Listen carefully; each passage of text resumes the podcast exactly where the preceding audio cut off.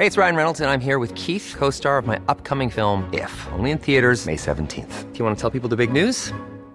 All right, I'll do. Sign up now and you'll get unlimited for $15 a month in six months of Paramount Plus Essential Plan on us. Mintmobile.com slash switch. Upfront payment of $45 equivalent to $15 per month. Unlimited over 40 gigabytes per month. Face lower speeds. Videos at 480p. Active Mint customers by 531.24 get six months of Paramount Plus Essential Plan. Auto renews after six months. Offer ends May 31st, 2024. Separate Paramount Plus registration required. Terms and conditions apply if rated PG. Heraldo Radio, con la H que sí suena y ahora también se escucha. Inicia. Heraldo Noticias de la tarde con Jesús Martín Mendoza. En Heraldo Radio.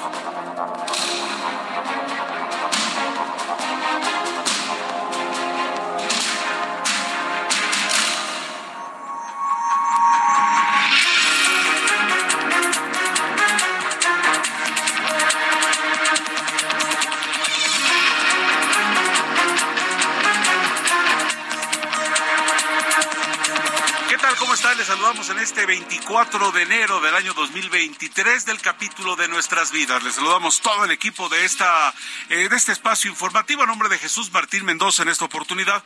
Les saluda Heriberto Vázquez Muñoz. Son las 6 de la tarde con un minuto, 6 de la tarde con un minuto. Bienvenida a toda la cadena del Heraldo Radio que nos acompañan a lo largo y ancho del país, entre otros lugares. Saludos amigos de McAllen en el 91.7 FM HD4, Bronzeville, Texas también presente en el 93.5 FM HD4. Amigos de Chilpancingo en la capital del estado de Guerrero, 94.7 en la frontera sur Tuxtla Gutiérrez, 88.3 Tampico, Tamaulipas, 92.5 Oaxaca, Oaxaca, 97.7 en eh, La Laguna, en el 104.3. ¿Cómo les va? Gracias por su preferencia. Y también saludos de eh, El Heraldo Radio Istmo en el 106.5. Y acostumbrados también a las grandes urbes del país. Guadalajara, Jalisco, 100.3. Monterrey, Nuevo León, 99.7. Y Ciudad de México a través del 98.5. Bienvenidos a este espacio.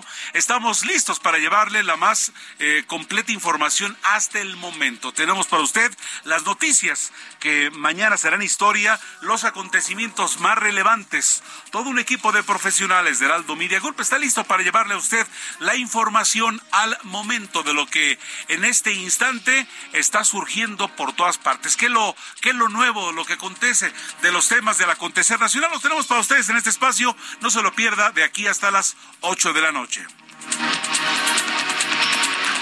En Estados Unidos, el narcotraficante Sergio Villarreal Barragán el Grande continúa declarando en el juicio contra Genaro García Luna hoy y ha revelado que cuando estalló la guerra interna dentro del cartel de Sinaloa entre los Beltrán Leiva contra el Mayo Zambada y Joaquín El Chapo Guzmán, García Luna informó que se mantendría neutral y ante ello Arturo Beltrán Leiva ordenó secuestrar al entonces secretario de Seguridad Pública. Torno, por cierto, al caso de Marilena Ríos, ella ha denunciado corrupción en su caso. Y es que esta chica, usted la recuerda, saxofonista que fue atacada con ácido por parte de un ex legislador, eh, el señor Juan Antonio Vera, ha denunciado corrupción en su caso porque las autoridades otorgaron la prisión domiciliaria a su atacante, por lo cual exigió la renuncia de Eduardo Pinacho, que es magistrado del Tribunal Superior de Justicia en Oaxaca, así como del juez Teodulo Pacheco. Tendremos paz para ustedes de este caso. De verdad, muy, pero muy difícil, porque pues alguien que ya fue denunciado, alguien se le dice arresto domiciliario y dicen los que están en contra de esta decisión que este señor podría escaparse. Por otra parte, el representante del PRD eh, ante el INE denuncia a Adán Augusto López por apoyo a futbolista.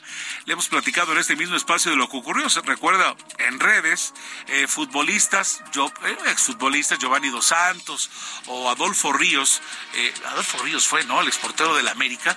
eh, eh, allí mandando saludos a, al secretario de Gobernación y resulta Miguel Layún, ciertamente ese sí, y Giovanni Dos Santos, y pues resulta que el PRD dice que algo está mal. El PRD interpuso una queja ante el Instituto Nacional Electoral en contra del secretario de Gobernación, Adán Augusto López, por violar la ley.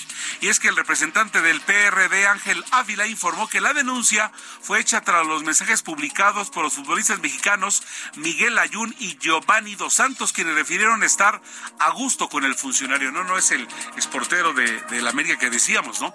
Es otro exfutbolista, Braulio Luna, fíjate que se me hizo en, en la imagen como si fuera el pero cierto, Braulio Luna. Por otra parte, hayan cuerpo de empresario chapaneco, desafortunadamente en cisterna. Y es que a seis días de que fue elegido para eh, eh, nuevo presidente de la Asociación Mexicana de Hoteles en el municipio de Comitán, allá en Chiapas, el empresario Samuel García Velasco fue hallado muerto en la cisterna de su vivienda. La Fiscalía Estatal informó que fue asesinado en su vivienda del barrio Guadalupe, a tres cuadras de las oficinas de la alcaldía. DHL va a iniciar operaciones en Santa Lucía a partir de febrero. Toma la batuta de la primera empresa y una empresa de índole internacional que ante el llamado de que ahora el aeropuerto Felipe Ángeles eh, pues fuera más inclinado hacia el aspecto de carga, pues dijo DHL Vamos. La empresa internacional de transporte de carga de HL iniciará sus operaciones del Aeropuerto Internacional de la Ciudad de México a partir del próximo mes de febrero en la base aérea de Santa Lucía. Informó eh, pues el presidente Andrés Manuel López Obrador. Por otra parte, directivos del Aeropuerto Internacional de la Ciudad de México descartaron que esta terminal aérea tenga un impacto económico negativo tras la mudanza de los vuelos de carga a Santa Lucía. ¿Ha hecho usted cuentas cuando nos vamos al tianguis, al súper o al mercado? Allí nos damos cuenta de cómo andan las cosas en la inflación, ¿no? ¿Con cuánto usted llenaba su auto hace cinco años? ¿500 pesos? ¿400? Hoy se nos ha duplicado ello. Por lo pronto quiero informarle que el Instituto Nacional de Estadística y Geografía situó el índice de precios al consumidor en 7.94% durante la primera quincena de enero superando las estimaciones de diversas instituciones bancarias, quienes pronosticaban que la inflación para el inicio del 2023 sería de 7.8%. En buenas noticias, en el mundo del eh, celuloide a nivel internacional, el día de hoy la Academia de Artes y Ciencias Cinematográficas anunció la lista de los nominados a los premios Oscar 2023. Atención, como dice el titular de este espacio, Jesús Martín Mendoza, súbale, súbale al volumen. Entre ellos figuró el director de cine mexicano Guillermo del Toro a mejor película animada por Pinocho. También están Alejandro, eh, perdón, Alfonso Cuarón, que es candidato a ganar la estotilla en la categoría Mejor Cortometraje por la producción Le Popil, mientras que el cineasta Alejandro González Iñárritu fue nominado a Mejor Fotografía por el largometraje Vardo. La presidenta del Perú pide tregua tras más de 50 muertos.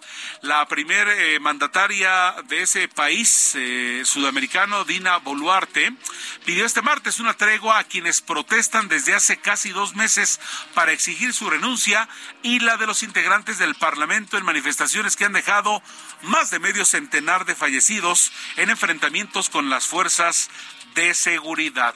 Lamentable la situación de Perú, hay una inestabilidad y hoy, hoy la presidenta pide tregua tras más de 50 fallecidos. Hasta aquí este resumen de noticias de arranque en este informativo de la tarde. Son las seis, seis de la tarde con ocho minutos, tiempo del centro del país. Le agradecemos el estar con nosotros en esta oportunidad. Vamos a empezar a desmenuzar la noticia, la información que tenemos para ustedes a esta hora de la tarde. Y pues como decíamos a ustedes de una denuncia eh, por corrupción en su caso, Usted recordará a Marilena Ríos, esta saxofonista oaxaqueña, que fue víctima de un ataque con ácido por parte de un exfuncionario de nombre Juan Antonio Vera. Eh, eh, pues ella ha asegurado que tiene miedo por su vida y por la vida de su familia después de que las autoridades judiciales en Oaxaca otorgaran la libertad condicional a su atacante, a quien ella calificó como un feminicida potencial por lo que ella, María Elena Ríos, ha exigido la renuncia de Eduardo Pinacho. Él es, eh, pues, magistrado presidente del Tribunal Superior de Justicia de la entidad, así también como del juez Teodulo Pacheco. Vamos a escuchar las declaraciones de María Elena Ríos a este respecto. Ella es una mujer que evidentemente tiene miedo y vaya que si tiene razón para ello. Claro que tengo miedo que maten a mi familia y a mí, pero el miedo funciona como cuando toco el saxofón. Tengo nervios con el público, pero ya no permito que esos nervios me dominen. Y el día de hoy no estoy solamente aquí. Me acompaña mi amiga Olimpia Coralmelo, porque ella ha sido testigo de toda la campaña de violencia que ha emprendido Juan Antonio Vera Carrizal, pretendiendo restarme credibilidad. Jamás exonerará el hecho. Es un feminicida. Me quiso matar y tiene el poder político y económico para volver a hacerlo. Pues vaya, vaya tema donde se ha denunciado ya corrupción de manera abierta, señalando a autoridades de Oaxaca. Vamos ahora con Elia Castillo, es reportera de Heraldo Media Group. Eh, pues es que definitivamente, pues eh, al, solicitarme Elena Ríos la intervención de la Comisión Interamericana de Derechos Humanos en su caso y ha exigido la renuncia del ministro y del juez del Tribunal de Justicia de Oaxaca. Complicado, muy complicado el tema, eh, Elia Castillo, para esta joven Marilena. Muy buenas tardes, Humberto. Te saludo con mucho gusto a ti al auditorio. Así es, la saxofonista María Elena Ríos, víctima de un ataque con ácido cuyo actor intelectual es presuntamente el exlegislador priista oaxaqueño Juan Antonio Vera Carrizal, pidió la intervención de la Comisión Interamericana de Derechos Humanos en su caso y exigió la renuncia del magistrado presidente del Tribunal Superior de Justicia del Estado, Eduardo Pinacho, y del juez Teodulo Pacheco, a quienes acusó de corrupción por otorgar el beneficio de la prisión domiciliaria a su agresor.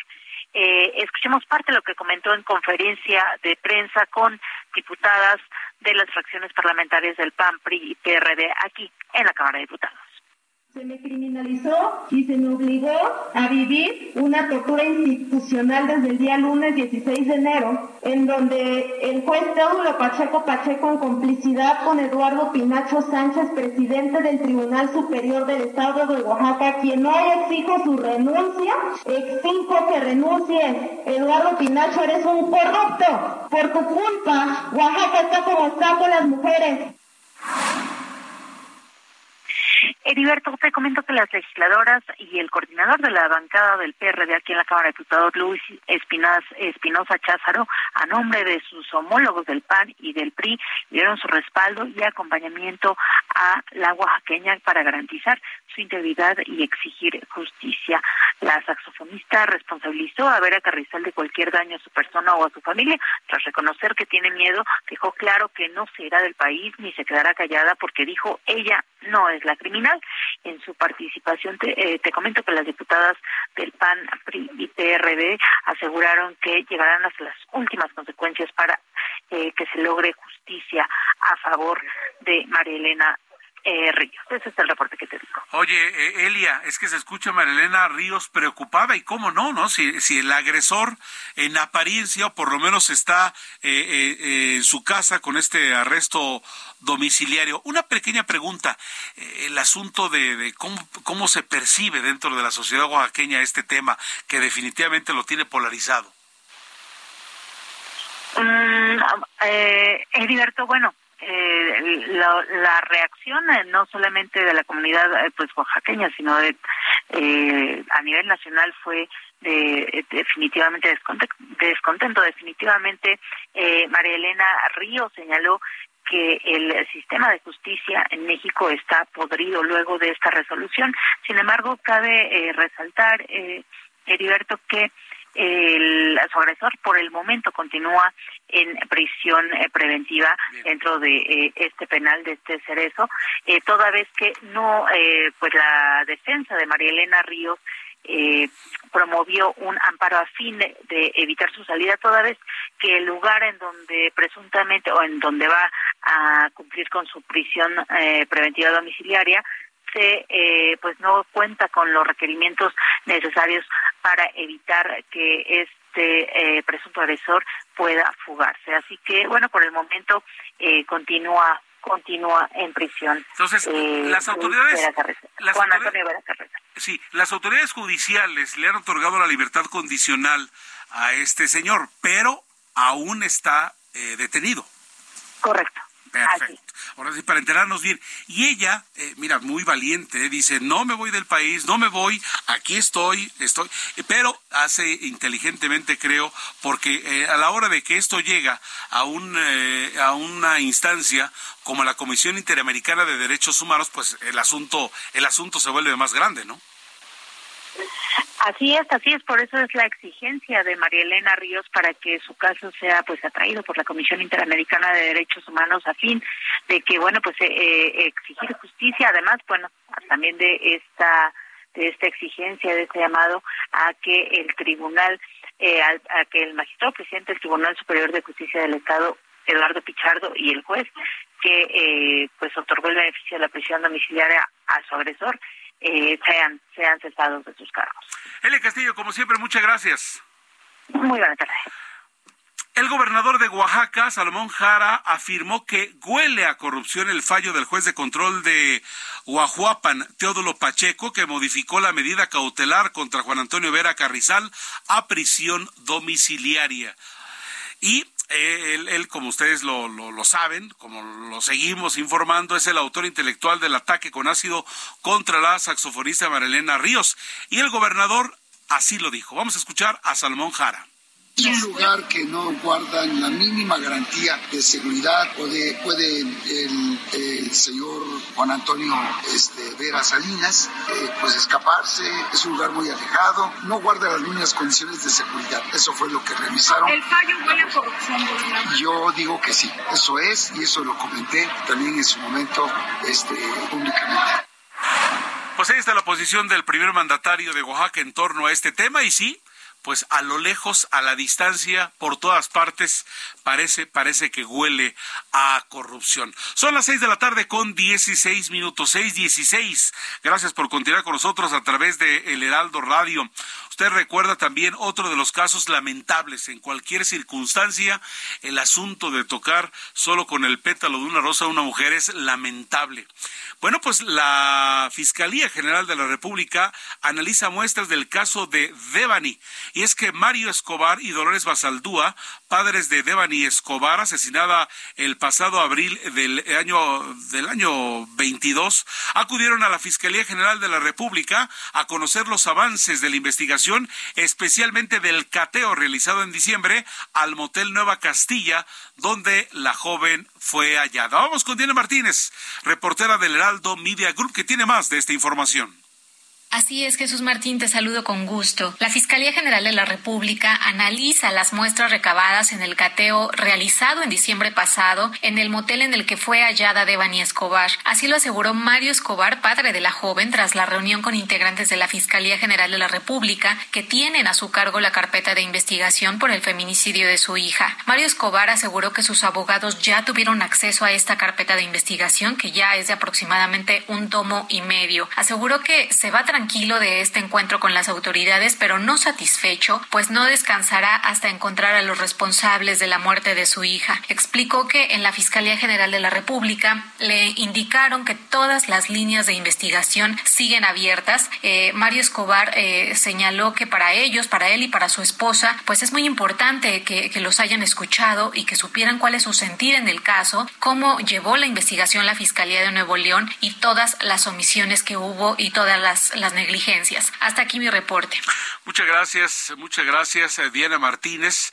Y es que la, eh, la FGR, la Fiscalía General de la República, sigue analizando las muestras del caso Devani, ¿no? Es un caso que nos conmocionó y lo lamentable del asunto es que todavía está en el aire, ¿no? Todavía no hay un claro señalado en torno a qué fue lo que ocurrió esa famosa noche y en esa imagen que se ha quedado como icónica en torno a una chica desamparada, abandonada por las circunstancias en un lugar, en un paraje abandonado, en un paraje completamente completamente sola. Son ahora las seis de la tarde con dieciocho minutos tiempo del centro, seis dieciocho de la tarde. Este martes es el, eh, en el segundo día de alegatos en el juicio que se lleva a cabo en Nueva York, Estados Unidos, contra el exfuncionario mexicano General García Luna, continúa el testimonio del narcotraficante Sergio El Grande Villarreal quien hoy reveló que cuando estalló la guerra interna dentro del cártel de Sinaloa entre las fracciones de los Beltrán Leiva y la encabezada por el Mayo Zambada y Joaquín Guzmán Loera el Chapo, García Luna informó que él se mantenía neutral y que ante ello Arturo Beltrán Leiva ordenó secuestrar al entonces secretario de Seguridad Pública. Y es que el grande en estas declaraciones señaló que García Luna fue levantado en la carretera rumbo a Cocoyoc en Morelos y se lo llevaron a una oficina así, oficina, entre comillas, para verse con Beltrán Leiva y mostrarle así que no había nada imposible para Arturo. Incluso en esta declaración, pues eh, refirió que Beltrán Leiva le reprochó por el arresto de su hermano Alfredo.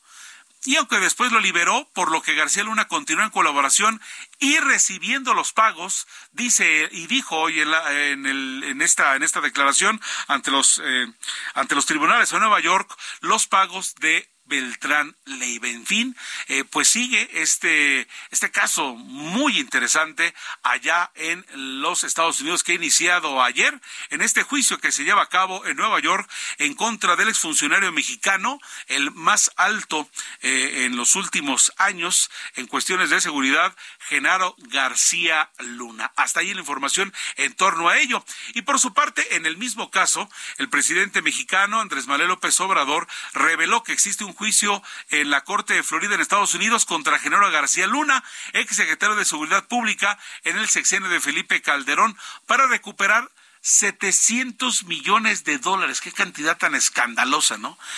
700 millones de dólares que el exfuncionario recibió de sobornos durante la administración de Calderón, así eh, como distintos activos de los cuales el mandatario no especificó. Vámonos con Iván Saldaña, reportero del Heraldo Media Group en torno a esta cantidad. Así que México está peleando en Estados Unidos o peleará 700 millones de dólares aparentemente de García Luna. Iván, buenas tardes. Adelante con la información. Heriberto, amigos del auditorio, buenas tardes. Sí, desde 2021 el gobierno mexicano ya está peleando en tribunales de Estados Unidos esta cantidad, una cantidad bastante fuerte, 700 millones de dólares, y otros activos, dijo el presidente López Obrador, eh, pues le han asegurado a Genaro García Luna y ligados a él, eh, quien fue secretario de Seguridad Pública en el gobierno de Felipe Calderón.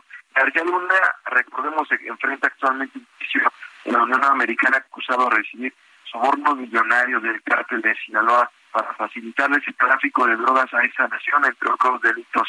Pero escuchemos la cómo, cómo lo reveló esta mañana el presidente Andrés Manuel López Obrador en Palacio Nacional. Lo que sí nosotros vamos a procurar es recoger el dinero. Es más, hay un juicio, 700 millones de dólares en Florida, y sus abogados plantearon de que eh, no tenía México por qué ir a litigar allá. Y un juzgado en Florida nos dio la razón. Es decir, que sí podemos y se está trabajando en eso. El gobierno está 700 millones de dólares.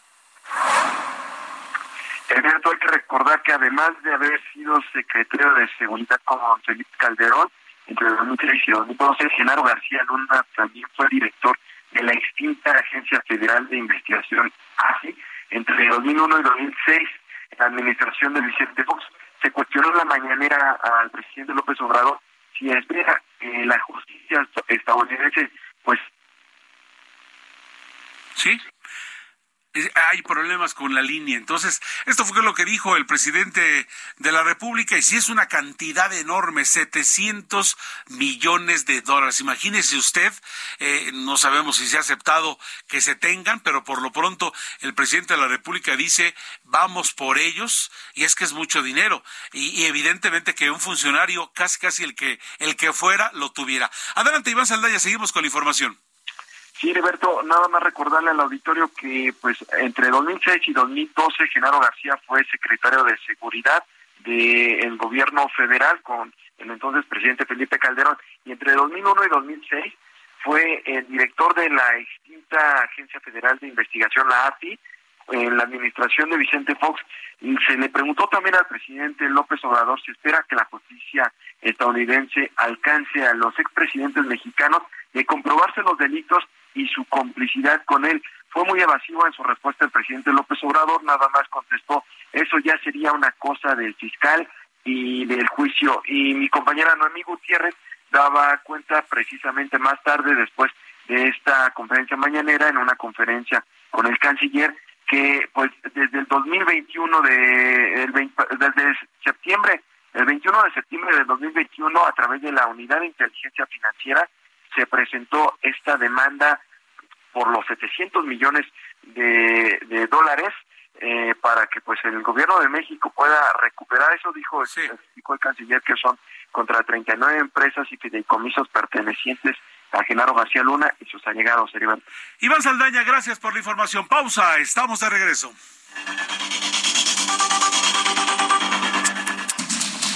Escucha las noticias de la tarde con Jesús Martín Mendoza. Regresamos.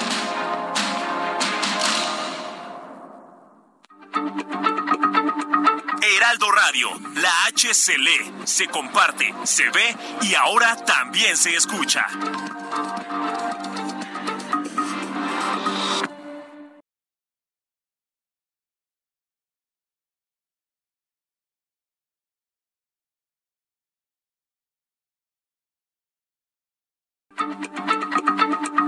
Heraldo Radio, la H se lee, se comparte, se ve y ahora también se escucha.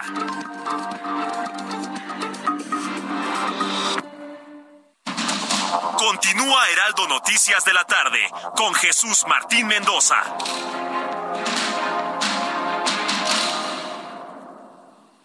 Arranca con Dodge el año y estrena un Dodge Journey, el SUV perfecto para disfrutar en familia. Llévatelo en enero con precio desde 592,900 pesos o tasa desde 7.99%. Dodge Journey, a new journey to the future. Visita tu distribuidor Dodge. Vigencia el 31 de enero de 2023. CAT 29.9%. Consulta dodge.com.mx. ¿Ya sabes qué harás con tu aguinaldo? Gastarlo todo no es una buena opción. Mejor ponlo a trabajar para que te genere buenos rendimientos. En Finsus te ayudamos a multiplicarlo con una tasa de hasta 13.13% anual. Descarga la app y comienza a invertir desde 100 pesos de forma fácil y segura. CAT nominal de 13.13%, CAT real de 7.49% antes de impuestos, tasa de rendimiento fija anual. Consulta términos y condiciones en www.finsus.mx. ahora 29 minutos para que sean las 7 de la noche, 29 para las 7 a través del Heraldo Radio a nivel nacional en este espacio de nuestro compañero Jesús Martín Mendoza. Y no se nos vaya, por favor, vamos a tener una charla con Paulina Magaña, que es coordinadora de la campaña de salud alimentaria del poder del consumidor. Vamos a también a platicarle de que la vacunación contra el virus del papiloma humano ha registrado una disminución del 90% en los dos últimos años. También platicaremos en torno a que la inflación continúa en aumento y ha superado estimaciones de instituciones bancarias de la gripe aviar, de lo que está ocurriendo allá en Tamaulipas. Es algo que de lo que también tendremos para ustedes en esta segunda media hora de esta de este primer espacio a través de este informativo de la tarde.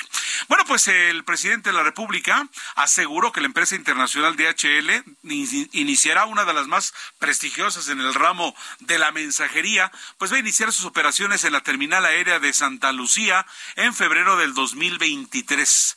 El mandatario agregó que existe compañías de transporte de carga que solicitaron un año para trasladar sus operaciones del Aeropuerto Internacional de la Ciudad de México, a solicitud a la que AMLO respondió diciendo, ¿creen que me estoy chupando el dedo? Así lo dijo el presidente de la República, porque, de acuerdo con él, están esperando que finalice su administración para nunca irse del aeropuerto Benito Juárez. Referente a este tema, el vicealmirante Carlos Velázquez, director del Aeropuerto Internacional de la Ciudad de México, descartó que el traslado de los vuelos de carga a Santa Lucía vaya a tener un impacto económico negativo en el aeropuerto capitalino. Asimismo, dijo que incrementarán las operaciones mixtas, es decir, aviones que transporten pues pasajeros y carga al mismo tiempo. Tengo la línea telefónica a mi compañera reportera de Aldo Media Group, Noemí Gutiérrez, que tiene más información al respecto de este tema, que DHL se muda ya al aeropuerto eh, internacional Felipe Ángeles para febrero. Noemí, buenas tardes, adelante con la información. Hola Heriberto, muy buenas tardes. Pues sí, es uno de los temas que se trató en la conferencia de prensa matutina y ahí el presidente Andrés Manuel López Obrador pues dijo que ya se tiene que pasar todos estos transportes de carga a la nuevo aeropuerto internacional Felipe Ángeles para ir desalojando el aeropuerto internacional de la Ciudad de México. Él anunció que la primera empresa que ya se va a pasar al AIFA es DHL, incluso dijo que va a ser a finales de febrero y además se comprometió a que él va a estar en este primer vuelo que dé esta aerolínea de carga internacional. Pero escuchemos qué fue lo que dijo en la mañana en el Salón Tesorería. ¿Por qué les preocupa que se vaya la carga a Felipe Ángeles si esto va a permitir que se liberen espacios al aeropuerto de la ciudad? ¿Qué les preocupa? Si van a haber recintos fiscales, si eh, tienen el ferrocarril, tienen muchísimo más espacios o este, están pensando que es como antes, porque antes hasta por ese aeropuerto metían drogas y dinero, pues ahora lo tiene la Secretaría de Marina precisamente para poner control, pero todo este, así. Y dice, eh, aceptamos, pero queremos un año. ¿Creen que me estoy chupando el dedo? Bueno, y Heriberto, así se refirió el presidente Andrés Manuel López Obrador a todas estas empresas que están pidiendo un año para realizar este traslado. El presidente dijo que se va a publicar el decreto una vez que ya DHL empiece las operaciones en el AIFA y dijo que solo se tendrán 90 días para hacer esta transición y no un año como están pidiendo las empresas. Y como bien escuchábamos en las palabras del mandatario mexicano, pues dijo que se cuentan con todas las instalaciones, los recintos fiscales, la seguridad y sobre todo la conectividad para que esas empresas pues puedan mover sus mercancías. Él está eh, previendo que ya esto pueda, esta transición pues se pueda tener este año. Incluso reconoció que la empresa de HL se ha portado muy bien y dijo que el director general de la empresa, Manuel Montes, pues le envió una carta en donde ya le avisaba de este cambio que van a tener y ahí pues dijo que iba a cumplir el compromiso que había tenido con la empresa de que cuando se diera el primer vuelo pues estaría el presidente López Obrador presente, dijo que va a cumplir eh, con ese compromiso y pues ya se empiezan así este traslado de actividades al Aeropuerto Internacional Felipe Ángeles, que ha sido una de las obras junto con otras, eh, junto con la refinería, pues de las más polémicas que se tiene en el actual gobierno de Iberto. Pues sí, mucha importancia le da el presidente de la República que esta empresa internacional sea la primera ya que formalmente se traslada al aeropuerto Felipe Ángeles y entonces tanta importancia le da que va a estar presente allí y les dice claramente a los demás, no me chupo el dedo de nada que un año si van, van y no en un año donde yo prácticamente estaría ya parte final de, de, mi sexenio, ¿no? Interesante la respuesta del presidente de la República y estaremos al pendiente, Noemí Gutiérrez, de más información al respecto. Muchas gracias. Muy buenas tardes, querido. Hasta entonces, 23 minutos ya para las 7 de la noche, tiempo del centro del país. Usted escucha el informativo de la tarde con Jesús Martín Mendoza. Vámonos ahora con nuestro compañero Carlos Juárez. Y es que, como le informábamos en el inicio de este espacio, el empresario tan pequeño Miguel Rodríguez Salazar confirmó que en distintas regiones de nuestro país los brotes de gripe han provocado un aumento en el precio del pollo por kilo al pasar de los 38 a los 50 dos pesos. Definitivamente, pues con esto ya no se puede uno el famoso caldito, unas patitas, imagínese usted, si lo tenemos en el presupuesto de 38 a 52, se nos sale del mismo. Este empresario tan pequeño señaló que el aumento es ya de 14 pesos. Sin embargo, ante la escasez del producto se prevé que los costos, ¿qué cree? Vayan al alza durante las próximas semanas. De 38 hemos pasado a 52. Alguien tiene que parar esto. En el sur de Tamaulipas llegaban más de 60 toneladas de pollo para su distribución y venta, pero actualmente solo se surte el 50%. Más información, Carlos Juárez, corresponsal del Aldo Mide Grupo en Tamaulipas. Carlos, te saludo con gusto. Adelante con la información.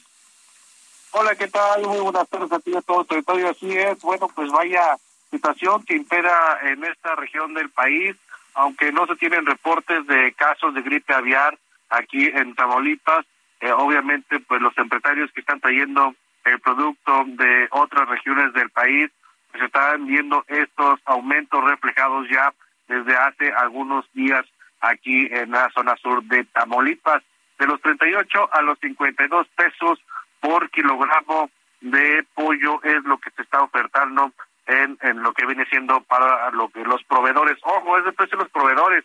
Falta todavía que le agregue el comerciante algunos pesos que vayan a ser su ganancia por el kilogramo del pollo. A finales del año se veía que incluso el pollo fresco se estaba vendiendo muy económico y la gente estaba aprovechando posiblemente a, a comprarlo para sus buenas cenas o para su alimentación diaria. Sin embargo, en esta llamada también cuesta de enero ya son 14 pesitos los que ha aumentado el pollo y a este aumento, Liberto, también se le agrega el del huevo que alcanza casi los 99 pesos en algunos puntos de Tampico y su zona conurbada, sobre todo en los centros comerciales donde la tapa de tan solo 30 piezas, 30, 30 huevos se vende en casi 99 pesos.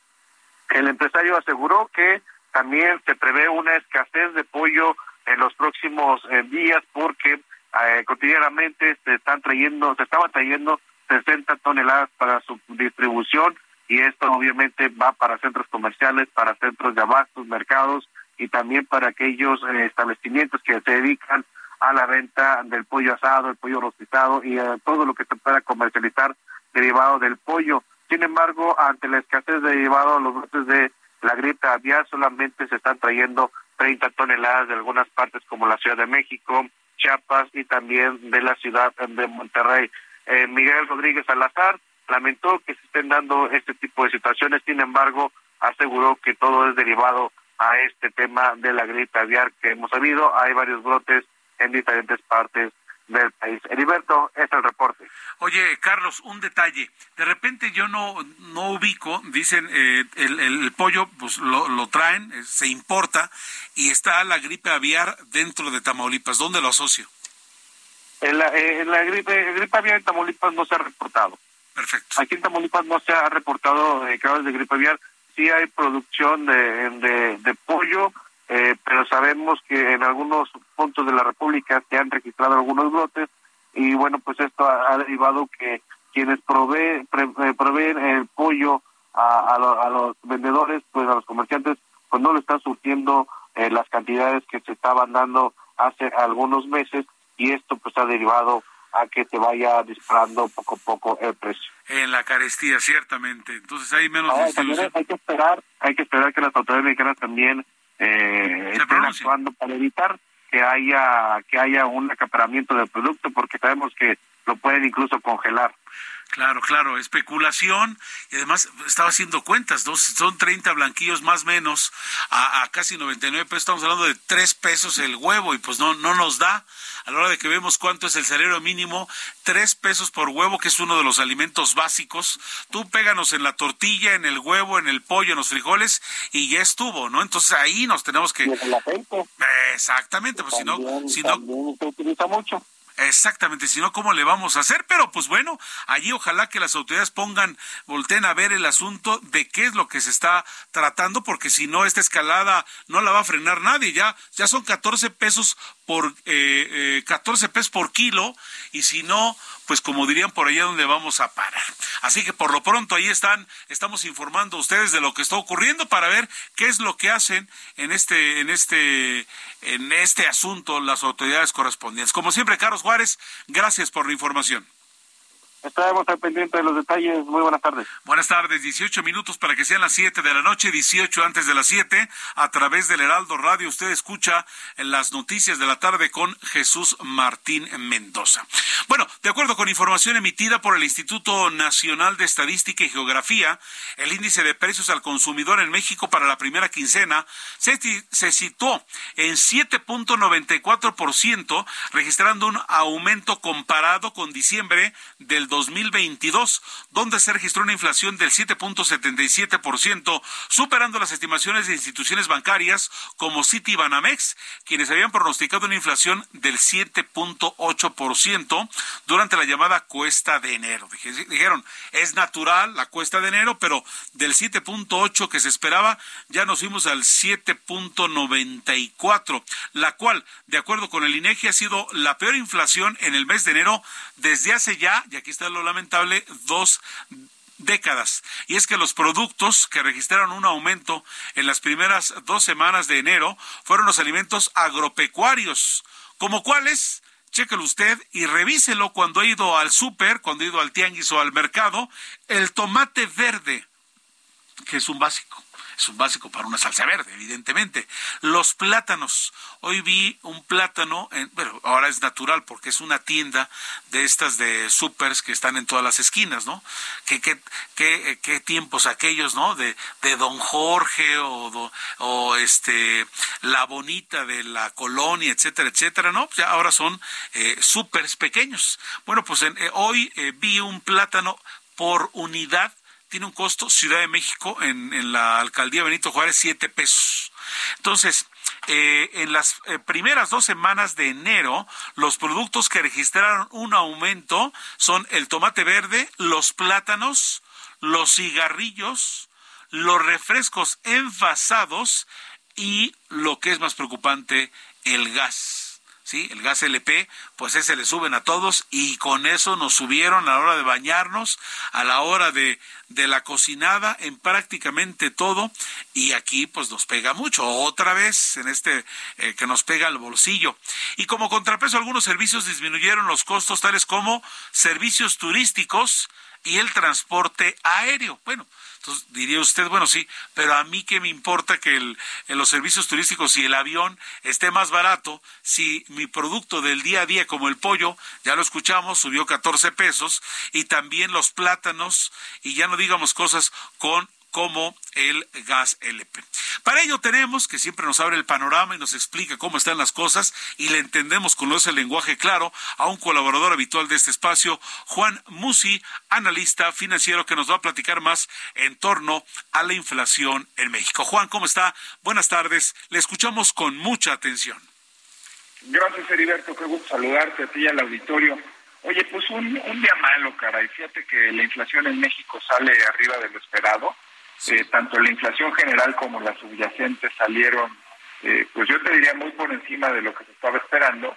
Y para darle una idea a nuestro auditorio, pues la, cifra anual que terminó el año pasado, la inflación 2022 en 7.80, eh, 7.82 para ser preciso, con el dato de hoy, la cifra anual se sube a 7.94 y la subyacente, que es la que descuenta los componentes más volátiles de la canasta básica, este, venía de 8.34 y con el dato de hoy se sube a 8.45.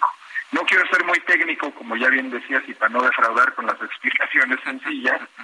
Eh, esta la observa más Banco de México porque te voy a dar un ejemplo. La subyacente, si hay una helada, y entonces eso provoca que haya un incremento muy importante en el jitomate o en el maíz, bueno, pues esos incrementos que a veces son alarmantes, la subyacente los descuenta, los quita, no los mete al cálculo, porque dice, bueno, hubo una situación climática o un fenómeno que, exacto, atípico, entonces ese tipo de cosas las quita. Por ejemplo, cuando empezó el impuesto sobre la gasolina, el IEPS, pues la subyacente no traía este incremento en el IEPS. Entonces, por eso es que el Banco de México le pone tanto atención a la subyacente, y mi comentario de hoy pues va muy encaminado con la próxima decisión que tomaría Banco de México, que pues muchos ya estábamos pensando incluso en que pudiera desacoplarse de la, de la política monetaria de la Reserva Federal. ¿A qué me refiero con desacoplarse?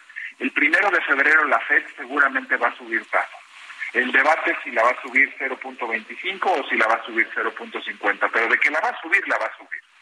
Y el, el debate en México era que ya es tan grande el diferencial entre la tasa en Estados Unidos, que es de 4.50 contra 10.50 aquí en México, si Banco de México podría decir, pues yo ya no voy a aumentar la tasa, ya con este diferencial tan amplio que tengo contra Estados Unidos, y viendo que la inflación se está comportando de mejor manera, puedo darme el lujo de no subir la tasa.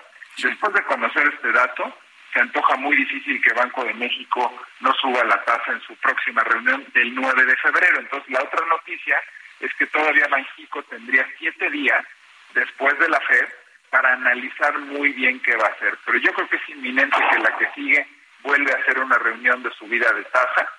Y pues caray, eh, el 11% de tasa de interés se antoja ver pronto.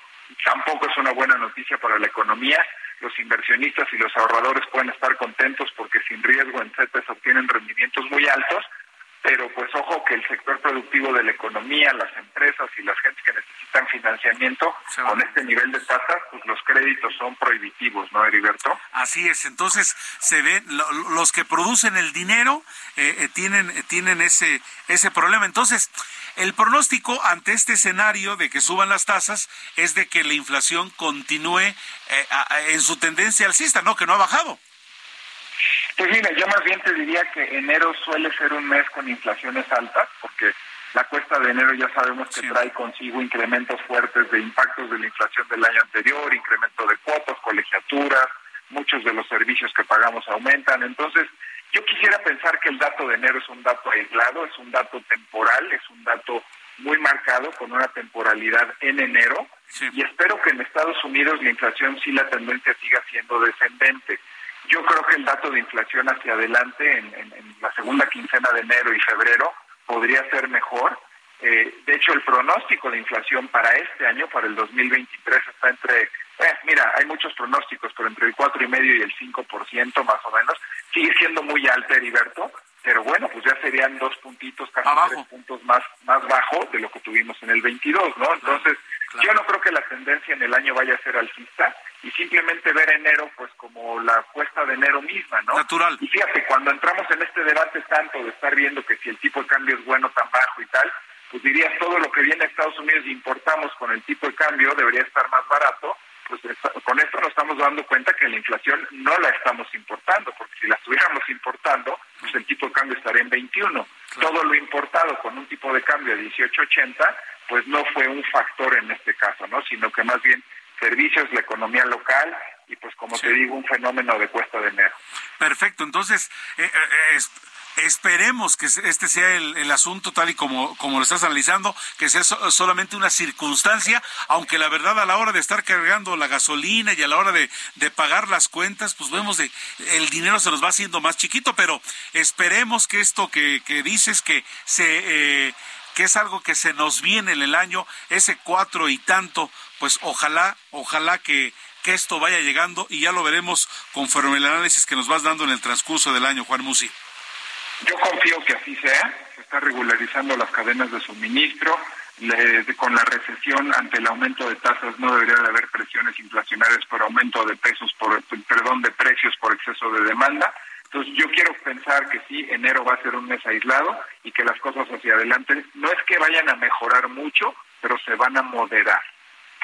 Pues ahí está. Juan Musi, como siempre, analista financiero de este espacio, agradecemos que nos abres el panorama en torno al aspecto de los dineros. Muchas gracias. Como siempre, un placer, Heriberto. Un abrazo y un saludo para el auditorio. Gracias. Faltan ahora nueve minutos para que sean las siete de la noche. Nueve para las siete de la noche.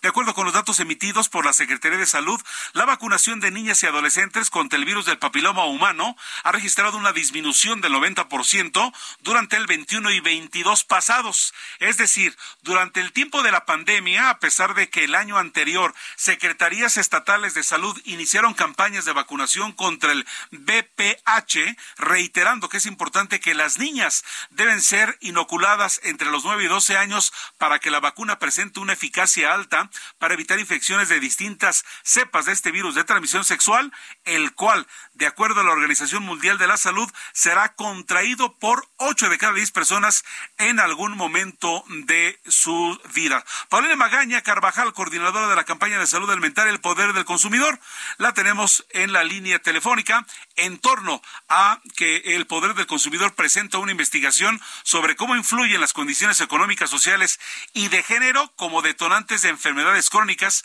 siendo las mujeres e indígenas las más vulnerables. Paulina, adelante con la información. ¿Cómo estás? Buenas tardes. Hola, ¿qué tal? Muy buenas tardes. Muchas gracias por el espacio. Entonces, eh, este es un, eh, este, este, esta investigación eh, es, es relevante, ¿no? Las condiciones económicas y sociales y de género, pues son detonantes de enfermedades crónicas. Así es, bueno, ya habíamos comentado en varios espacios, ¿no? Que las, o reconocido que las enfermedades crónicas, pues es uno de los mayores retos en el sistema de salud en, en México, ¿no? Es todas estas enfermedades como la diabetes, la hipertensión, las enfermedades del corazón. Sin embargo, también habíamos eh, como, o el discurso estaba enfocado un poco hacia que la obesidad pues se presentaba más en personas de altos ingresos, no aquellas que tenían un poder adquisitivo mayor por la compra de ciertos alimentos. Sin embargo, justamente algo que señala esta investigación es que precisamente pues ese panorama está cambiando hacia aquellas personas o está afectando más hacia aquellas personas que tienen estas vulnerabilidades o desigualdades, ¿no? Eh, que justamente no solo las hacen más propensas a tener estas enfermedades crónicas, no por el alto consumo de productos ultraprocesados, que cada vez se vende más en ciertas regiones de México, sino también a sufrir las consecuencias. Entonces, en estas desigualdades podemos encontrar varios rubros, entre ellas ya mencionaste algunas, pero el pertenecer a ciertos grupos de la población, por ejemplo, la población indígena, un nivel socioeconómico bajo o un nivel educativo bajo, también se asocia con un menor control de las enfermedades crónicas, ¿no? Por ejemplo, el control de la diabetes y también son personas que se encuentran ante ante una mayor vulnerabilidad de la atención médica, porque la mayoría de ellos, más del 50%, se encuentran sin ninguna derecho a audiencia, es decir, eh, pues eh, tienen esta barrera de acceder a los servicios de salud para atender las complicaciones de estas enfermedades. Claro. Paulina, ¿habría manera de que nos esperes? Vamos a una pausa porque el tema es muy interesante y tan solo un minuto de tenerte no nos es posible. ¿Nos aguantes el corte, por favor? Sí, claro. Eres muy amable. Vamos a seguir platicando en torno a el, la campaña de salud alimentaria del poder del consumidor. Tengo la línea Paulina Magaña. Vamos a una pausa y estamos de regreso con más en este informativo a través del Heraldo Radio.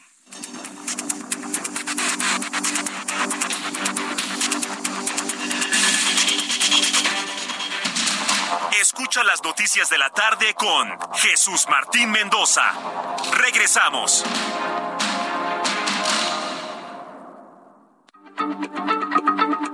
Heraldo Radio, la H se lee, se comparte, se ve y ahora también se escucha.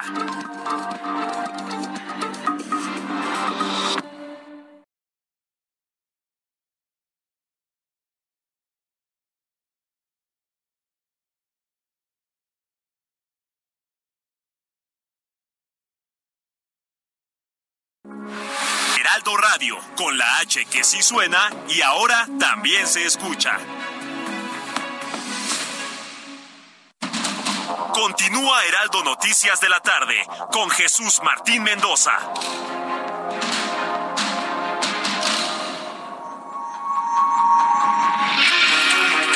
Siete de la noche en punto, siete de la noche en punto en la capital del país. Continuamos en esta charla que estábamos teniendo, pues nos vino el corte, pero hay un tema muy interesante. Paulina Magaña Carvajal es coordinadora de la campaña de salud alimentaria El Poder del Consumidor.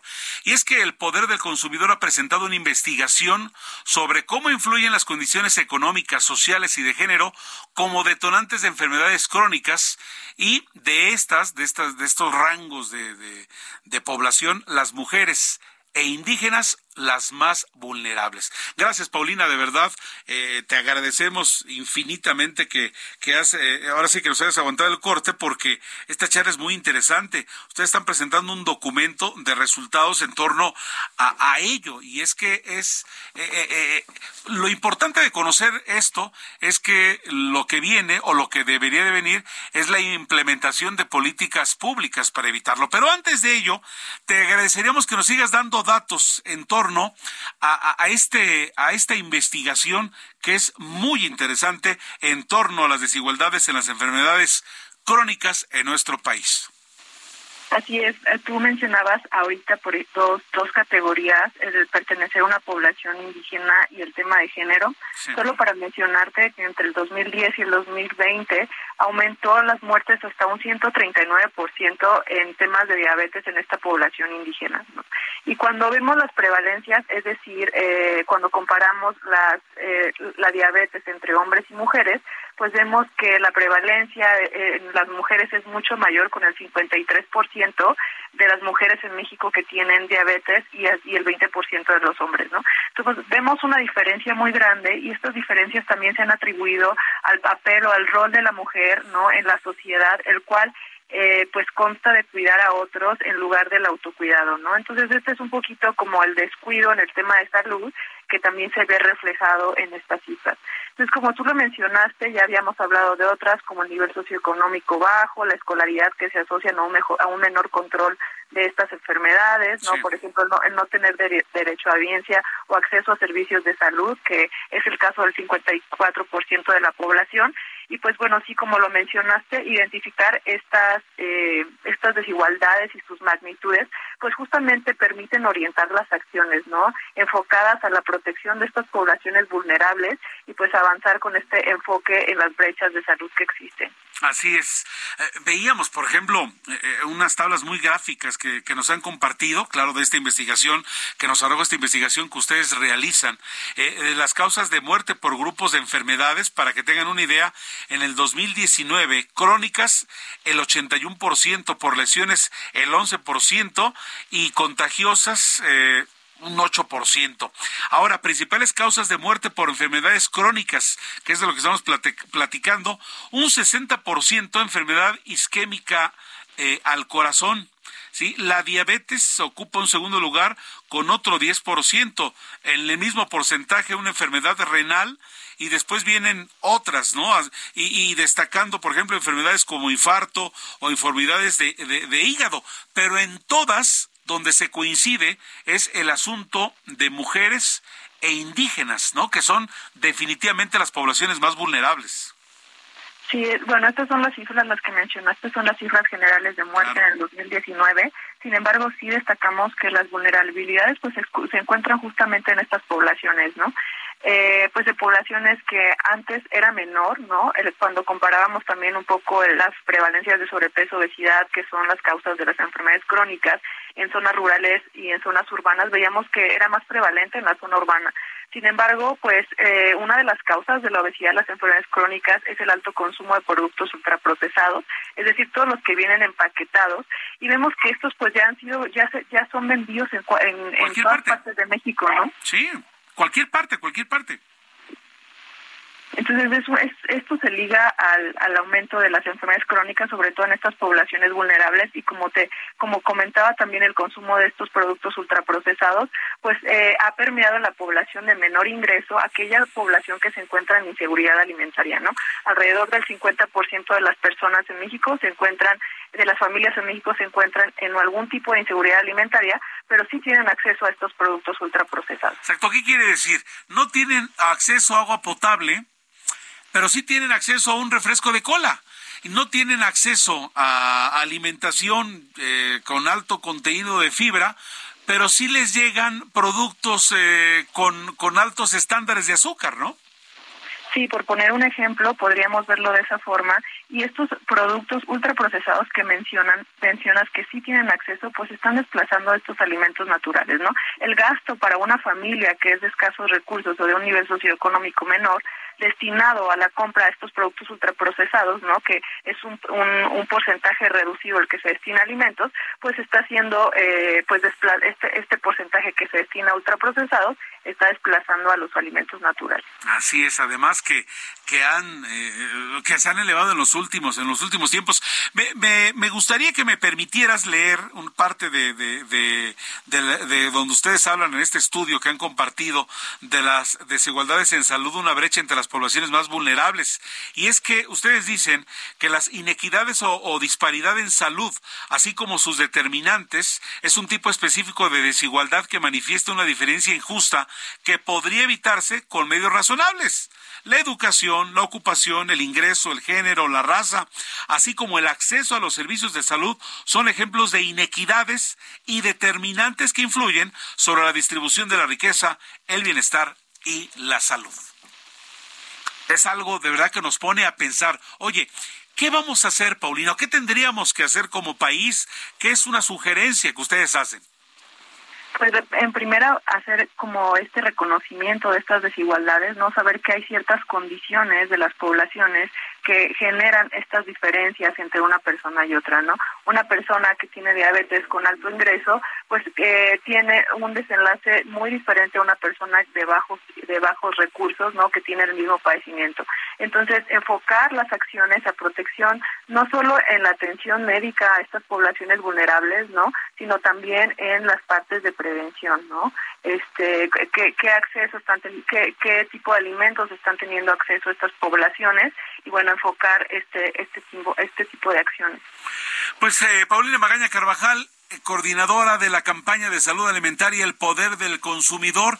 Te agradecemos estos minutos de tu tiempo para explicarnos ello. Oye, esto, esta información que nos llega, ¿podemos compartir en nuestras redes sociales? Sí, claro, tenemos un documento, un boletín de prensa que salió el día de hoy y por supuesto que puede ser compartido ya que es un tema que tiene que ser visible, ¿no? Para que justo empecemos a conversar y poner, eh, pues, este este tema de las desigualdades en las enfermedades crónicas, que por sí ya venimos hablando mucho de las enfermedades crónicas, pues saber que hay cierto tipo de poblaciones más vulnerables todavía. Perfecto. Así lo vamos a hacer en las redes de Jesús Martín Mendoza y del Heraldo de México. Por pronto, Paulina, gracias por tu charla. Gracias y felicidades por esta investigación y seguiremos al pendiente, al pendiente contigo si nos permites. Sí, muchas gracias. Hasta luego. Hasta entonces, gracias Paulina Bagaña Carvajal, coordinadora de la campaña de salud alimentaria El Poder del Consumidor. Datos relevantes, reitero a ustedes porque vale la pena. Lo primero de cualquier problema es visibilizarlo, ponerlo, escucharlo, tenerlo presente, que no se nos haga paisaje. El Poder del Consumidor presentó una investigación sobre cómo influyen las condiciones económicas, sociales y de género como detonantes de enfermedades crónicas, siendo doblemente lamentable, las mujeres indígenas los más, los más vulnerables. Son ahora las 7 de la noche con 9 minutos, 7 con 9 a través del Heraldo Radio. En este espacio de Jesús Martín Mendoza les saluda en esta oportunidad Heriberto Vázquez Muñoz. Vamos al resumen hasta el momento con la información más importante. De acuerdo con datos oficiales publicados por la Secretaría de Salud en la última semana, se han registrado 27.310 nuevos contagios de COVID-19. Repito, última semana, más de 27 mil nuevos contagios de COVID-19. Además, en el mismo periodo de tiempo se contabilizaron 292 muertos a consecuencia de esta enfermedad. Esto de acuerdo a información que da a conocer eh, autoridades sanitarias, quienes dijeron que los casos activos estimados de COVID-19 son hoy, aquí y ahora 31.515. La Comisión de Quejas y Denuncias del Instituto Nacional Electoral ordenó al líder nacional de Morena, Mario Delgado, suspender cualquier solicitud que implique la promoción de los aspirantes a la candidatura presidencial, luego de que se comprobara que envió una carta a 12 gobernadores en la cual les pide evitar las llamadas corcholatas presidenciales a sus estados para que puedan promocionarse. Sergio Villarreal Barragán el Grande, exoperador de los Beltrán Leiva, aseguró durante un juicio eh, contra Genaro García Luna en Estados Unidos que participó en el operativo para detener a Jesús Reinaldo, el rey Zambada, en octubre del 2018. En la Corte de Nueva York dijo que él y otros sicarios fueron con uniformes de la CEIDO a uno de sus domicilios y tras un enfrentamiento lo detuvieron para después entregarlo a verdaderos agentes de la CEIDO. ¿Se acuerdan? La Comisión Federal para la Protección contra Riesgos Sanitarios, COFEPRIS, denunció que la empresa fabricante del producto herbolario Prostalif incurrió en varias irregularidades. Este producto herbolero se llama Prostalif. Entre ellas, ostentar un registro sanitario falso, presentar permisos de publicidad de otras mercancías. Además, se promueve falsamente como un tratamiento para enfermedad de la próstata. Atención, Cofepris denuncia irregularidades del fabricante de Prostalif. Mucho cuidado para usted, caballero, que anda con enfermedades de próstata. La Suprema Corte de Justicia de la Nación declaró constitucional que las Fuerzas Armadas registren directamente ante el Sistema Nacional de Detenciones las capturas que realicen en apoyo a las tareas de seguridad pública en el país, sin dar aviso a las autoridades policiales competentes. Entonces, La Corte avala que las Fuerzas Armadas registren detenciones sin aviso previo a autoridades policiales. Yo me preguntaría, ¿será por aquello de la información que de repente se escapa por allí casualmente? En fin, la Administración de Alimentos y Medicamentos, la famosa FDA de Estados Unidos, propuso una dosis anual de la última vacuna contra el COVID-19 actualizada para adultos sanos. Esta vacuna es similar a la, a la, campaña de inmunización contra la influenza, ya que apunta a simplificar la estrategia de vacunación contra el coronavirus en el país. El virus de gripe aviar denominado H5N1 infectó una población de eh, bisones eh, mamíferos similares a los hurones. Alertó a la comunidad científica porque este virus potencialmente contagioso no había infectado a los mamíferos con anterioridad, por lo que se estudia si el ser humano puede desarrollar una infección por H5N1 y de ser el caso, este virus puede desatar desafortunadamente una nueva pandemia. La Junta de Ciencia y Seguridad del Grupo Científicos Atómicos decidió adelantar 10 segundos las manecillas del reloj del apocalipsis, situándolo a 90 segundos de la medianoche. Es decir, la hora de la catástrofe, y esto por el incremento de las tensiones y ataques de la guerra de Ucrania y Rusia. El reloj del fin del mundo nunca antes había estado tan cerca de la hora cero. Hasta aquí el resumen de esta segunda hora de noticias. Les solo de Heriberto Vázquez Muñoz a nombre de Jesús Martín Mendoza.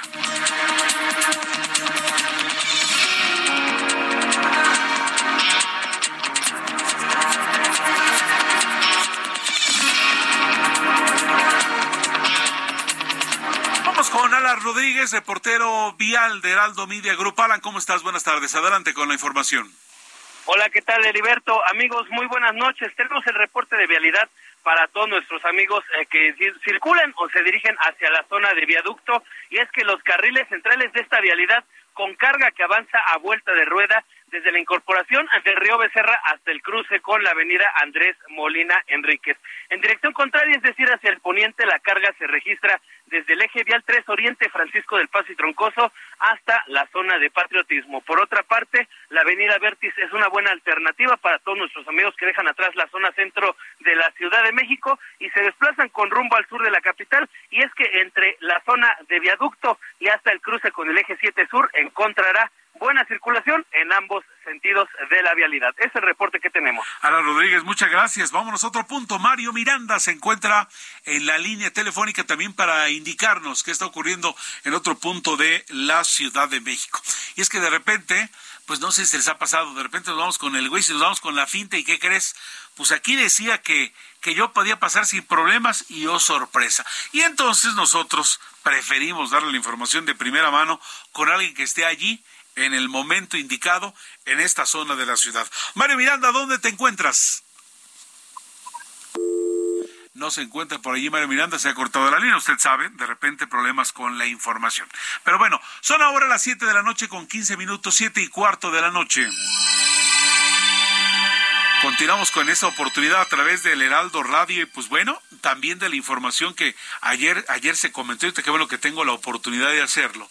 Ayer falleció eh, Polo Polo, ¿no? Muchos recordábamos, los más grandecitos ya, él se presentaba y esta información para los jóvenes, él tiene incluso un lugar en, en las calles de Hamburgo, allí en la zona rosa, cuando la zona rosa era la zona rosa, una de las zonas, hoy diríamos, fifí de la ciudad y ahí tenía su centro nocturno que era el Keops.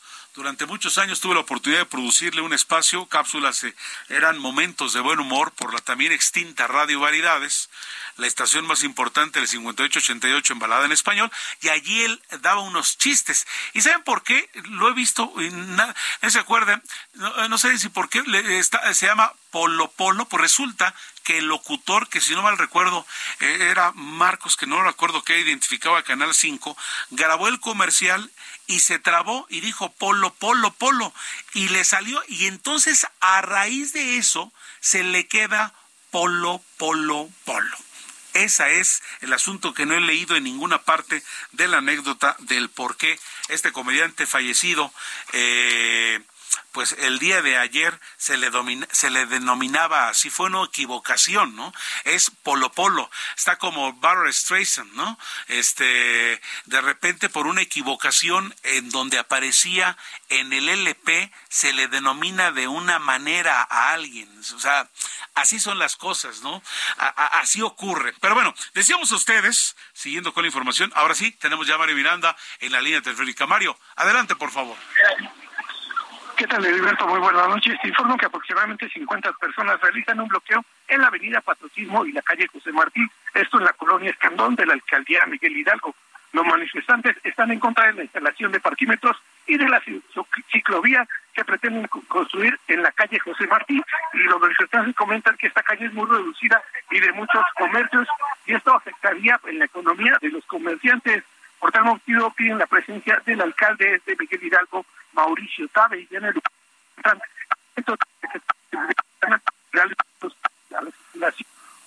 pues tenemos problemas en la comunicación, pero sí que vamos a escuchar. Estamos hablando de patriotismo. Patriotismo, bueno, que, que, que, que me daba la impresión que, que sí era de la alcaldía de Benito Juárez, pero bueno, ¿está allí todavía? A ver, adelante ahora sí, Mario. ¿Qué tal, Alberto? Perdón si fallas aquí la No te preocupes. Es, Miguel Hidalgo, es la alcaldía es Miguel Hidalgo, pide la presencia del alcalde Mauricio este, Tabe, aquí en la alcaldía Miguel Hidalgo, exactamente en el patriotismo y la calle José Martín, donde pretenden instalar la ciclovía exactamente en la calle José Martín. Como comento, ellos comentan que es una calle muy reducida y de muchos comercios, y esto va a afectar a la economía de los comerciantes. Por este motivo se están manifestando en contra de la ciclovía. Tiene aproximadamente una hora y se encuentra cerrada la vialidad sobre la avenida Patriotismo. Tenemos como alternativas ya el viaducto, así como la avenida de los insurgentes. Mucha precaución porque qué hora escogieron, qué hora escogieron. Pero bueno, Mario, como siempre, muchas gracias. Gracias. Vamos ahora con Omar. Omar Hernández está en la línea telefónica eh, con reporte desde Zacatecas. Omar, ¿cómo estás? Buenas tardes. Gracias, buenas tardes. El día de hoy la Fiscalía General de Justicia del Estado de Zacatecas por fin pudo confirmar plenamente la identificación de José Melesio, uno de los jóvenes, seguramente recordarás este caso tan conocido de los jóvenes desaparecidos el 25 de diciembre. Él viajaba en compañía de su novia Daniela, a quien por cierto iba a formalizar este compromiso en esas vacaciones, y también de la hermana de Daniela, eh, Viviana, y su prima Paola. Ellos desaparecieron mientras regresaban de Zacatecas hacia Colotlán, Jalisco, por la carretera federal 23 cuando desaparecieron ese día, el 25 de diciembre. Se llevó después una serie de manifestaciones que obligaron a las autoridades a intensificar la búsqueda. La semana pasada encontraron primero la camioneta y adentro el cuerpo de un hombre entre 20 a 35 años de edad, dijo la fiscalía. Eso fue el martes pasado, exactamente hace una semana. Después extendieron el radio de búsqueda el miércoles a dos kilómetros de la redonda y encontraron los cuerpos de las tres mujeres, quienes ya la semana pasada, lo sabemos, fueron entregadas a sus familiares y el fin de semana sepultadas. Sin embargo, como la familia de José se encontraba en Guanajuato y en Estados Unidos, no llegaron a Zacatecas. Ellos mandaron las muestras genéticas a la Fiscalía de Guanajuato, por eso la tardanza hasta el día de hoy se comprueba ya de manera oficial que los restos encontrados hace una semana pertenecen a José Melesio. Esta tarde estarían llegando sus familiares a Zacatecas para la entrega del cuerpo, del cual todavía se desconoce si estará regresando a Guanajuato y había una versión que pudieran llevárselo a la Unión Americana. De esto estaremos enterándonos en unas horas más, pero lo que sí está confirmado es que han sido los restos de este joven. Con esto, las cuatro víctimas ya han sido identificadas. Los cuatro, muchas gracias, eh, Omar. Los cuatro muchachos que viajaban de los Altos Zacatecas, eh, ida y vuelta, iban a formalizar el compromiso y encontraron la muerte. Desafortunadamente ya confirmado, Omar, seguiremos al pendiente de más información que va siguiendo y sobre todo lo que más nos interesa, ¿no? ¿Dónde están? ¿Dónde están los asesinos de estos muchachos? ¿Por qué? Era una cuestión nada más de un asalto, los confundieron, ¿qué fue lo que ocurrió? No hay nada al respecto. Seguiremos contigo, Omar Hernández, para saber más información de este caso. Muchas gracias. Estamos al pendiente. Buenas tardes. Muchas gracias. Son las 7 de la noche con 21 minutos. Las 7, las 7 de la noche con 21 minutos tengo la línea a Fernanda Domínguez, coordinadora de educación del Instituto Mexicano para la Competitividad. Fernanda, ¿cómo estás? Buenas tardes. Hola, Heriberto, ¿qué tal? Buenas noches. Un saludo a ti a tu auditorio. Muchas gracias. Es Día Internacional de la Educación. ¿Hay cambios en el tiempo que ponen en riesgo la educación en el país? ¿Así lo considerarían ustedes?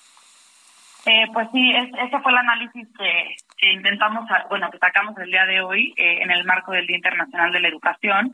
Y lo que hicimos fue identificar los sucesos que consideramos son los más relevantes y que han marcado el rumbo de la política educativa en la última década. Sobre todo nos enfocamos mucho en, en los últimos cuatro años, que pues han sido de esta administración, que tuvo como uno de sus principales eh, objetivos priorizar eh, y obviamente esto se considera como algo positivo a la educación, ¿no? Eh, entonces, pues claro que la motivación ha sido la correcta, pero desgraciadamente no hemos visto que se haya materializado eh, estos grandes objetivos en los documentos y los materiales que, por ejemplo, le han dado a los docentes sobre cómo se van a traducir estos objetivos en las aulas. Eh, hemos visto muchos cambios en los organismos de las, de, de las evaluaciones, ¿no? Eh, la desaparición del INE, la aparición de Mejor Edu, el nacimiento de la nueva escuela mexicana. Eh, entonces, pues lo que nosotros eh, eh, intentamos transmitir es que hace falta una estrategia accionable, ¿no? Con acciones claras y sobre todo de largo plazo, porque con las con las administraciones han habido estrategias de educación que son a corto plazo y que van en, en sentidos muy opuestos. Sí, pero en sentido opuesto y, se vislumbra algo? ¿Han podido ustedes platicar con autoridades o solamente eh, eh, han ustedes eh, dándose cuenta de estas de estas acciones? ¿Qué podemos hacer, no? Porque es algo, alarmante, es, la educación del país. No, claro, es totalmente alarmante. Al final, pues, la educación, como todos sabemos, es la herramienta más poderosa que tenemos eh, para impulsar el desarrollo, la productividad y sobre todo la movilidad social de las niñas, niños y jóvenes de México. Entonces, pues lo que nosotros vemos ahorita es una oportunidad de oro que tenemos que aprovechar para corregir sobre todo las secuelas de la pandemia, ¿no? Que nos pasó por encima a todos. Eh, y tenemos que encontrar formas innovadoras eh, para desarrollar a los jóvenes habilidades, capacidades y competencias que de verdad les funcione para eventualmente o sea, bueno, meterse al mercado laboral y tener un mejor eh, un, mejor futuro profesional. Eh, eh, obviamente hace muchísima falta, bueno, hace falta mucha pues diré transparencia sobre estos planes accionables y claros y sobre todo prácticos sobre cómo se está implementando esta gran transformación educativa. Fernanda, claro que las implicaciones permítenos un segundo. Permítenos un segundo, Fernanda, antes de que nos gane el corte. El tema es muy interesante. Si nos permites, para regresar después del mismo y que nos sigas platicando de este asunto. ¿Sale? Claro que sí. Mensajes y regresamos.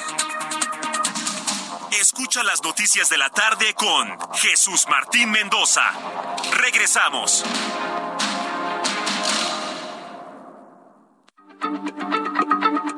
Heraldo Radio, la H se lee, se comparte, se ve y ahora también se escucha.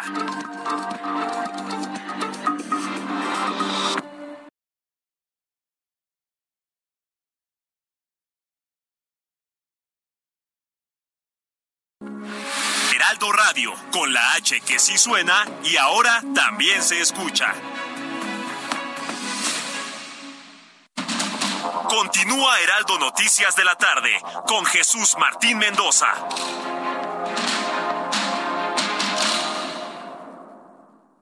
Arranca con Dodge el año y estrena un Dodge Journey, el SUV perfecto para disfrutar en familia. Llévatelo en enero con precio desde 592,900 pesos o tasa desde 7.99%. Dodge Journey, a new journey to the future. Visita tu distribuidor Dodge. Vigencia el 31 de enero de 2023. CAT 29.9%. Consulta dodge.com.mx. Amigos del Heraldo Radio, oigan, ¿sabían que solo el 49% de la población usa métodos formales o tradicionales de ahorro? ¿Dónde creen que guardan esos ahorros? La mayoría lo guardan en casa, con conocidos, participan en tandas o lo prestan a familiares. ¿Y creen que eso sea seguro? Es posible, pero al no utilizar métodos formales y regulados por el gobierno, aumenta el riesgo de pérdidas y robos. Además, no pagan rendimientos. Por eso, es mejor una institución confiable y regulada.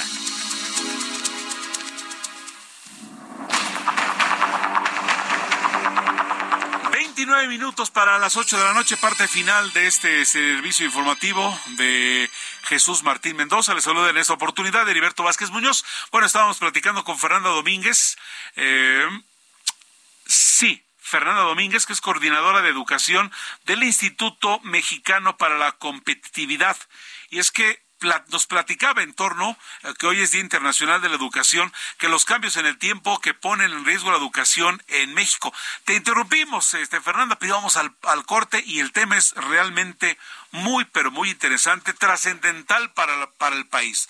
No estamos hablando de, de cualquier cosa vana, ¿no? Estamos hablando de verdad, de lo que nos puede sacar adelante y del futuro de los mexicanos. Claro, no, totalmente. Como, como te mencionaba Heriberto, al final la educación es una herramienta poderosísima para todos los mexicanos y lo que ahorita está en juego es pues realmente la formación de las próximas generaciones. Sabemos sabemos que pasó pues obviamente la pandemia y que fue un momento eh, pues increíblemente disruptivo para los sistemas educativos alrededor, alrededor del mundo y con más razón eh, pues incluyendo esto en el contexto, eh, como te mencionaba, necesitamos de una estrategia, eh, pues de verdad a largo plazo, con una visión transeccional, porque hoy no vemos que esté reflejado, pues eh, que, el estudiante esté en el, esté en el centro, que los docentes están en el centro, que están acompañados y que hay planes prácticos para, para poner, por ejemplo, este nuevo modelo educativo, em, pues llevarlo a cabo, ¿no? Sí. Bueno, ahora, el, el, el, asunto está en que si bien eh, eh, tenemos que reinventarnos a nivel de educación, ya llegó la pandemia, ya nos ocurrió, ¿qué está en la parte digital? ¿Qué es lo que viene? ¿Y qué es lo que podemos hacer nosotros, de acuerdo a la óptica de ustedes? Claro, hay, muchísimo que, podamos hacer, eh, sobre todo va a ser un reto para todas las comunidades educativas y también para el gobierno, porque vamos a tener que empezar a formar a los docentes y a los niños y niñas y jóvenes para los trabajos del futuro. Entonces, bueno, eso, por ejemplo, será, será un tema para el futuro, para, para otra entrevista, pero ¿qué podemos hacer hoy? Eh, yo creo que tenemos que tener mucha claridad respecto a las evaluaciones. Eh, porque no podemos tener una estrategia a largo plazo sin un diagnóstico. Eh, necesitamos tener un acompañamiento constante y claro a los docentes para que ellos sepan cómo el nuevo modelo educativo se va a traducir y se va a materializar en las aulas. Eh, y como te mencionaba, necesitamos ver documentos que reflejen e-, estos planes accionables y concretos sobre cómo la nueva escuela mexicana se está materializando, sobre qué va a pasar con la mejor edu, eh, y, y, cómo se está implementando toda esta transformación, esta gran transformación de la que ha hablado esta administración, sobre todo considerando que falta poco, ¿no? Van de salida, por así decirlo. Así es, así es. Pero además, lo desafortunado que nos ha ocurrido en el país es que eh, eh, eh, viene un plan, solamente dura seis años, y el que llega, pues nada de continuar o tomar las cosas buenas, desafortunadamente, y no tan solo en la educación, pues a volver a empezar, ¿no? Lo bueno que se ha hecho no se retoma, se, se tira lo malo, que se, se, tira lo malo, pero también lo bueno, ¿no? Y entonces no nos quedamos con la experiencia y esto afecta en mucho a la educación. Exactamente, necesitamos un plan, como mencioné, transeccional, que vea mucho más allá de la administración en turno y que de verdad pueda garantizar educación de calidad, acompañamiento constante a los docentes y que pueda de verdad garantizar pues la formación de las próximas generaciones. Y esto nos debe de preocupar a todos, no nada más a los docentes, no nada más a los alumnos, sino a todos, sociedad civil, padres de familia, en general a todos los mexicanos porque las implicaciones de esta estrategia sin rumbo pues pueden ser nada triviales. Así es, y bien que hemos tenido la oportunidad de charlar contigo, Fernanda Domínguez, coordinadora de educación de el Instituto Mexicano para la Competitividad, en este día casualmente internacional de la educación, donde ojalá y las cosas vayan cambiando y que ustedes sigan señalando lo que está mal y, y también aportándonos lo que se puede hacer para lograr una mejor educación. Muchas gracias, muchas gracias Fernanda por estos minutos para el Heraldo Radio. No, muchas gracias a ti. Nosotros de nuestro lado seguiremos trabajando y proponiendo el cómo sí. Perfecto, cómo sí. nos quedamos con eso. Fernanda, muchas gracias. Buenas noches. Claro que sí, buenas noches, hasta luego. Hasta luego, 24 minutos para las 8 de la noche a través del Heraldo Radio, 24 para las 8 de la noche. Vámonos a los deportes con el señor Roberto San Germán, al que tenemos ya aquí en el estudio. Mi estimado Roberto, ¿cómo estás? Buenas noches. Buenas noches, mi querido Heriberto. Buenas noches a toda la gente que nos sintoniza. Pues vamos a hablar del tema de Adán Augusto, ¿no? Pues es que sí, aparecieron. Es que está dando de qué hablar, ¿no? Eh, aparecieron de repente videos de tres exfutbolistas. No, dos exfutbolistas y uno que todavía está en activo. Es, Miguel Ayun, el que sigue Ah, activo, activo, Giovanni Dos Santos, que sigue sin equipo, y Braulio Luna, que ya se retiró, que también fue comentarista en una televisora, también estuvo haciendo radio. Y bueno, aquí hay que aclarar algo, ¿eh? Hay que recordar a los influencers que estuvieron con el Partido Verde, que recibieron multas, y sí puede haber multas económicas. Lo del ayuno está todavía más fuerte porque la FIFA te prohíbe, te prohíbe ser proselitismo por cualquier cuestión política. Si estás en activo, lo podrían suspender hasta dos años, ¿eh? Así. ¿Por qué no escuchamos lo que hicieron estos angelitos festejando? Porque además tiene eslogan, ¿eh? Esto está más arreglado que cualquier ¿Serio? otra cosa. Así, escúchalo. A ver, venga, por favor. Secretaria Dan, ¿cómo estás? Soy Giovanni Santos y estoy muy a gusto con su amistad. Le mando un fuerte abrazo. Amigo Adán Augusto, te quiero mandar un fuerte abrazo, desearte todo lo mejor para este año, cuídate mucho, que vengan cosas muy buenas. Adán Augusto, ¿cómo estás? Te mando un saludo. Siempre vamos a estar a gusto contigo. Tu amigo Braulio Luna, que estés muy bien. Híjole. Ahí está todo, ¿no? Vamos a estar muy a gusto contigo, vamos a hacer todo muy a gusto. No, entonces ahí está su eslogan. Eh, ya habló Giovanni Dos Santos y dice que fue timado, igual que Miguel Ayun, que un amigo de ellos les dijo, oye, pues mandar una, un saludo, así nada más, se lo vamos a presentar. Maps, sí, claro. Y lo grabaron en sus redes sociales y pues lo subieron para hacer una campaña, aunque digan que no. Con todo y... y Con todo el dolo, ¿no? Exacto, exacto. Digo, ahora, que- queremos suponer, sobre todo el caso del ayuno, ya los otros ya están retirados, pues bueno. No retirados, o sea, eh, Giovanni se puede contratar en cualquier momento. Se decía que iba a al fútbol guatemalteco, pero está sin equipo. Exactamente. El caso del ayuno es lamentable, ¿eh? Y vamos a darle el beneficio de la duda. Digo, tal vez, oye, mándale un saludo aquí. Fíjate que soy. ¿Quién no le mandará un saludo al secretario de Gobernación? Digo, digo, perdón porque no me ponga como el abogado del diablo, sino viceversa. Démosle el beneficio de la duda a los muchachos que tienen apenas 10 años. Y vamos a suponer que algún cuate, pues mándale un saludo al secretario de Gobernación. Yo se lo mandaba, aquí, les, ¿cómo está secretario? Aquí es foranito de tal, pero hasta allí, ¿no? Nada de que su amigo, pues no, ¿quién soy yo? ¿Con cómo? ¿Tú crees que son cuates Giovanni y el secretario de Gobernación? Yo honestamente, ¿no? Es más, no creo que ni se conozcan, ¿no? O sea, son parte de una pre-campaña. Pues es que hemos visto que han violado todo, ¿no? O sea, no estamos hablando aquí de política, pero hemos visto carteles por algunos lados, espectaculares por otros lados, y pues hay que buscar cómo bajar eh, popularidad. Y entonces, pues sacaron sus, sus videos festejándolo, ¿no? Entonces, pues ya ves que en la política, ¿no? Y con el deporte, pues hay una mezcla. Ahí tenemos un gobernador en Morelos, ¿no? Así es. Hemos tenido otros representantes, ¿no? Hemos tenido senadores, diputados, eh, ¿no? Que han estado en el deporte y que han terminado en la política. Pero pues creo que está mal. Eh, no sé qué vaya a pasar con la Jun. Eh, No sé si la FIFA se vaya a enterar y lo pueden suspender, ¿eh? O sea, se puede ir hasta dos años suspendido. ¿eh? Nada más. Por una idiotez, ¿eh? Sí, porque es una tontería, hombre. Que le haya hablado y le he dicho, no, no sabemos, de cuates o de lana o por lo que sea, haya sido como haya sido, pues realmente estuvo mal. Pero, pero una cosa te digo, ¿eh? eh sí tienen, sí los van a multar, yo creo, ¿eh? Sí tienen todo para multarlos. Entonces, pues vamos a ver cómo sale el INE con esta situación por una multa, porque esto es, es una campaña, o sea, no nos hagamos. Pues sí, pues sí. Bueno, ¿y qué tenemos en la parte deportiva? ¿Cómo quedamos ya en la parte del fútbol americano? Solo quedan cuatro. Sí, ya están, ya están las finales de conferencia. El domingo a las 2 de la tarde es el partido de la conferencia nacional entre las Águilas de Filadelfia y el equipo de los 49 de San Francisco. Y terminando ese duelo, se vendría el de la conferencia americana, el de los jefes de Kansas City contra el equipo de los bengalíes de Cincinnati. Y los que ganen de ahí se van al Super Bowl número 57 allá en Glendale, Arizona. ¿Tu pronóstico? Ah, los favoritos son, después, mira, te voy a decir una cosa, después del partido que yo vi el domingo de Dallas contra el equipo de los 49, con un buen quarterback, creo que Dallas les hubiera sacado el partido, pero es Dak Prescott, es una porquería como quarterback, perdón, y lo tengo que decir las palabras como son, lanzó 17 intercepciones en la temporada, es un quarterback muy inconsistente, no puede lanzar un pase de 15 yardas bien. Fíjate nada más. O sea, y tiene muy buen equipo, ¿eh?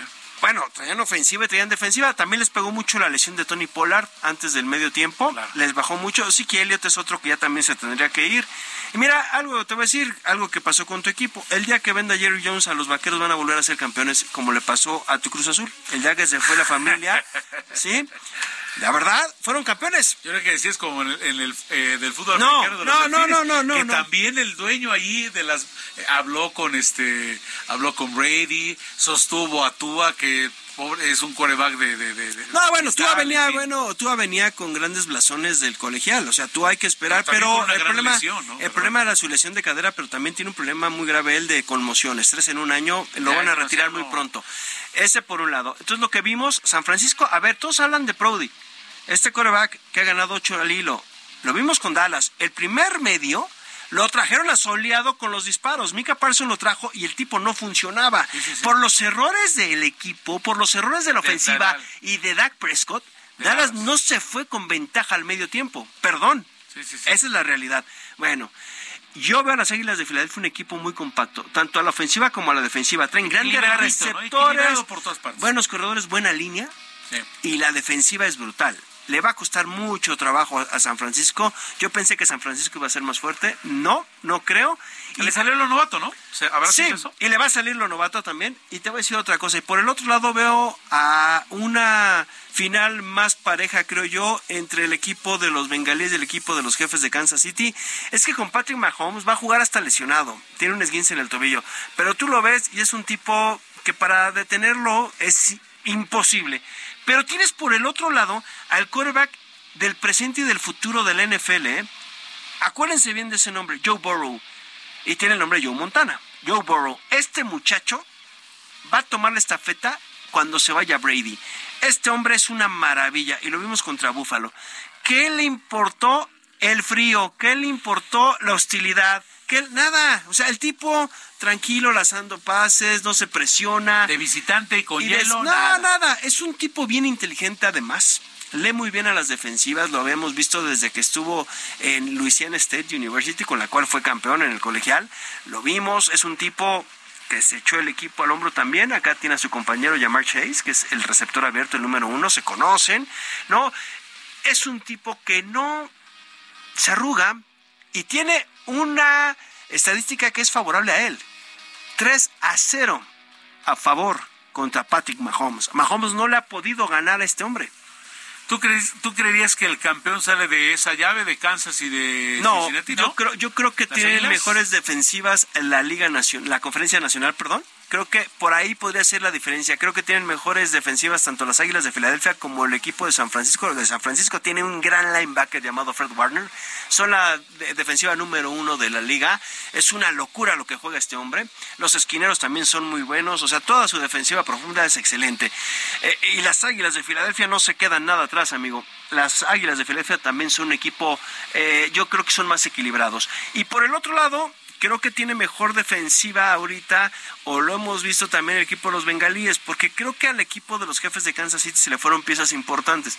Pero teniendo a Patrick Mahomes puede pasar todo. Hay que recordar que el año pasado iban ganando por 16 puntos el equipo de los jefes. Y en tiempo extra les dieron la vuelta a los, el equipo de los bengalíes. Los empataron y en tiempo extra les ganaron. Entonces, Patrick Mahomes lo ha ganado y eso es algo bien interesante. Ya veremos si en esta ocasión en casa los elimina. Y hay que decirlo, es la quinta final de conferencia en la que llegan los jefes de Kansas City al hilo, ¿eh? Este nada más. Cinco finales. O sea, se dice fácil, no cualquiera tiene un gran coach como Andy, Andy Reid, pero por otro lado tienen a Zach Taylor, ¿eh? el equipo de, em, de los bengalíes. O sea, creo que llegan dos equipos, creo que los dos, los cuatro equipos están muy parejos. No, no habíamos visto algo así en los últimos años. Y el Super Bowl mm, puede pintar para un Super Bowl no de tantos puntos, ¿eh? No de tantos puntos, creo yo. Inédito, tal vez. ¿Te inclinarías por un Cincinnati-Filadelfia? Podría ser inédito o se podría repetir uno que ha sido San Francisco Cincinnati. Ya. Y en, varias ocasiones se podría dar ese caso, ¿eh? También y se podría dar también un Cincinnati San Francisco que ya se dio. Eh, perdón, este un Kansas City San Francisco que ya se dio. Así es. Que ya también. El único que no se ha dado es eh, eh, las Águilas de Filadelfia contra ellos, porque hay que recordar que nada más han llegado una sola ocasión en su historia las Águilas a un Super Bowl y fue contra Tom Brady. Y lo ganaron. Y se lo ganaron. Con Nick Foles, con el dueño de PF Chang's. Fíjate nada más. Mi estimado Roberto San como siempre, gracias por, por la actualización deportiva y tus pronósticos para el Super Tazón, que es el día... Es en febrero. Febrero, Recordando, sí, eh, antes era en enero, ahora es en febrero. Por el número de, por el número de, de semanas. Exacto, ya nada más y de equipos que ha aumentado. Muchas gracias como siempre con los deportes. No, gracias a ti. Gracias Roberto San Germán. Las 7 de la noche, 46 minutos tiempo del centro. 7:46. ¿Se imagina que sus hijos le regalaron un viaje? Bueno, pues los hijos de María José y Alfredo eh, lo hicieron y todo porque aunque están por cumplir 20 años de casados, ya no se soportan. Y lo interesante es que un hechizo hará que eh, repitan una y otra vez el día de su aniversario hasta que se den cuenta y recuerden las razones por las que se casaron. Y para que no se pierdan esta increíble y divertida historia, tenemos 10 pases dobles para que los puedan disfrutar de esta función especial gracias a nuestros amigos de Cinemex este miércoles 25 a las 8 de la noche. Hay que comunicarse con nosotros y listo. 10 pases dobles para que puedan disfrutar de esta función especial gratis. Ahora mismo les digo, ustedes deben de mandarnos una eh, pues un mensaje de texto, ¿sí? Un mensaje a este, perfecto, mensaje al Twitter que es eh, arroba, ¿sí? Giovas con Giovas, o sea, G-I-O-V-A-S, guion bajo R-A. Giovas, guion bajo Ra, ¿sí? Arroba Giovas, guion bajo Ra. Las primeras 10 personas que se comuniquen tendrán boletos para esta para este, esta función en la Ciudad de México. El día de mañana, por supuesto, mañana a esta hora a las 8 de la noche. Son las 7 de la noche con 48 minutos, 7 con 48 minutos. Tenemos a, Rolando Martínez, periodista cinematográfico. Vamos a platicar con él en torno. Hay mexicanos nominados para el Oscar 2023. Rolando, muchas gracias. Y como siempre, buenas tardes, te escuchamos. Hay mexicanos que podrían ganar el Oscar una vez más. Heriberto, buenas tardes. Efectivamente, pues muy contentos, emocionados, porque hoy en la mañana se dio la lectura de nominados a lo que será la entrega número 95 del el premio más importante en la industria cinematográfica mundial, que es el Oscar, esta estatuilla dorada tan deseada. El próximo 12 de marzo será la entrega, así que bueno, pues bien lo dices, Guillermo del Toro con su Pinocho, con esta película de animación que ya se llevó el Globo de Oro ahora está compitiendo en la categoría de mejor animación. Sin duda, bueno, pues Guillermo es un talento mexicano desbordante. Esta película de animación que justo pues se creó en eh, Jalisco, allá en un eh, pues unos estudios que estuvieron ahí haciendo la animación y bueno, pues esta película está contendiendo por ese lado. Por otro lado, Alfonso Cuarón con un cortometraje de duración de 39 minutos eh, que se llama Le Pupil, bueno, pues él está nominado justo en la categoría de mejor cortometraje de ficción que está figurando. Él produce esa historia que se estrenó en plataforma digital y bueno, pues justo nos habla sobre unas pequeñitas, ¿no? En Italia, una película pues eh, breve de 39 minutos. Y finalmente, bueno, pues comentar también la presencia de Alejandro González Iñárritu, sin duda pues tristes por un lado porque esta película de Bardo no entró en la categoría de mejor película internacional, pero sí está en mejor fotografía. Entonces, bueno, pues los mexicanos eh, haciendo historia, ¿no? Desde su trinchera con producciones, pues algunas personales, con producciones eh, también por encargo y sin duda, bueno, pues también un poco tristes porque Diego Calva, el actor mexicano que protagoniza Babylon, esta película de Damien Chazelle que tuvieron aquí en nuestro país hace pues unas semanas, presentando esta película, pues no está nominado, ni tampoco el querido Tenoch Huerta, ¿no? Que se esperaba ahora con su trabajo en Wakanda por siempre, pues que también figurara. Pero bueno, lo importante es que se está, eh, pues, presentando, ¿no? Estas oportunidades, está presentando y reconociendo también el trabajo mexicano. Así que bueno, pues estamos a la expectativa de qué va a pasar. Sorpresas también, Heriberto, en materia de lo que es, eh, pues, eh, películas, ¿no? Que entraron en la categoría de mejor eh, película. En el caso de Top Gun Maverick, esta película de Tom Cruise, que él estuvo en nuestro país justo promocionándola. Bueno, pues está también nominada en la categoría de mejor película. Sorpresas en director, ya sabes que, bueno, pues cada que hay nominaciones hay algunos talentos que quedan fuera.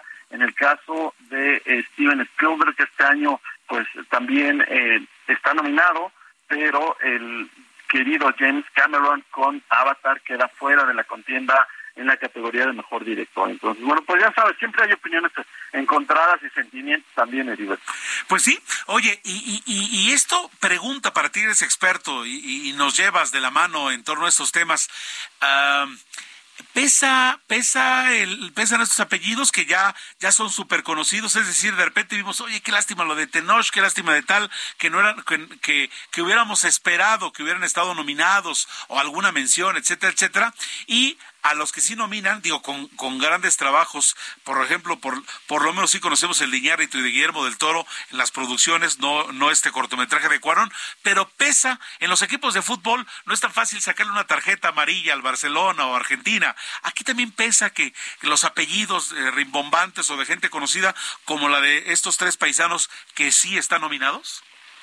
Los tres amigos, sin duda pesan, son un referente, poco a poco se han ido abriendo camino, ¿no? Y bueno, ahorita ya están muy posicionados en la industria cinematográfica eh, internacional hollywoodense, pesan muchísimo, hay referencia, eh, hay tristeza también, ahorita que lo mencionas, bueno, pues se esperaba una nominación en la categoría de mejor directora Guillermo del Toro por Pinocchio, Pinocho, esta adaptación pues de un clásico, de una animación también que ya habíamos disfrutado, y ahora pues él con su versión muy eh, peculiar, muy monstruosa, ¿no? Porque a lo largo de esta película pues nos enseña esta relación que hay con los monstruos, pero también con la muerte. Entonces sí pesa, pesan los nombres, un poco de desilusión por parte de Alejandro González Iñárritu, porque bueno, pues él eh, comentaba justo que es una película muy personal, Bardo.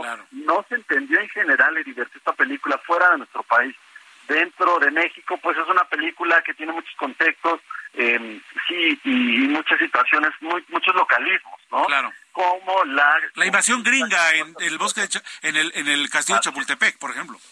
Sí, claro, los, los eh, niños héroes y toda esta situación. Entonces, es algo muy personal la relación de él con su padre, el, el salón de baile, ¿no? Cómo se da toda esta situación. Sí, es una cuestión cultural. Entonces, la película no se entendió fuera de nuestro país. Una película de más de tres horas, ¿no? También algo larga, así que bueno, pues solamente logra la nominación eh, Bardo eh, en la categoría de mejor fotografía. Entonces, bueno, pues a esperar, a esperar. Oye, eh, la gente ve con ojos, los mexicanos creemos que, que podría ser Pinocchio, Pinocho, esta versión de Guillermo del Toro. Sí, ¿no? Es fuerte, sí, claro, sí ha venido ganando en diferentes eh, Gremios ganó el Golden Globe justo en, la pasada entrega. Se, apuesta muchísimo por esa animación. Está compitiendo con otras animaciones. Una no se puede disfrutar todavía en México, pero bueno, pues esta película de Red, una animación que nos habla justo de una chica adolescente y todo su contexto, cómo se está desarrollando su fanatismo por una banda de K-pop. Así que, bueno, pues eh, Pinocho es una de las películas con mayor número de preferencias, ¿no? Y de premios a lo largo de esta temporada, así que bueno, pues esperemos que sí, ese domingo 12 de marzo el querido Guillermo del Toro levante la estatuilla y pues sea un reconocimiento a su trabajo, también a su necedad, Heriberto, de querer contar la historia de hacer la animación allí en Jalisco, ¿no? Y a, su, y a su estilo. Rolando Martínez, como siempre, muchas gracias. Un abrazo, Heriberto, una buena tarde, bueno, pues a seguir adelante, arroba Rolando Cines, mi Twitter, para que estemos en contacto. Gracias, hasta entonces, gracias a nombre de todo este equipo, soy Heriberto Vázquez Muñoz, a nombre de Jesús Martín Mendoza, le deseo la mejor de las tardes. Hasta entonces. Esto fue Heraldo Noticias de la tarde, con Jesús Martín Mendoza.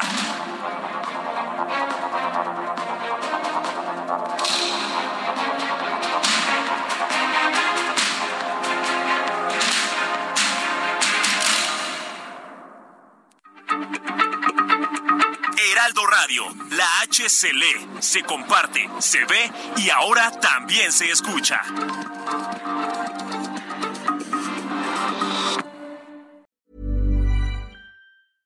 Imagine the softest sheets you've ever felt. Now imagine them getting even softer over time. That's what you'll feel with Bowl and Branch's organic cotton sheets. In a recent customer survey, 96% replied that Bowl and Branch sheets get softer with every wash. Start getting your best night's sleep in these sheets that get softer and softer for years to come. Try their sheets with a 30-night guarantee. Plus, get 15% off your first order at bowlandbranch.com. Code BUTTERY. Exclusions apply. See site for details.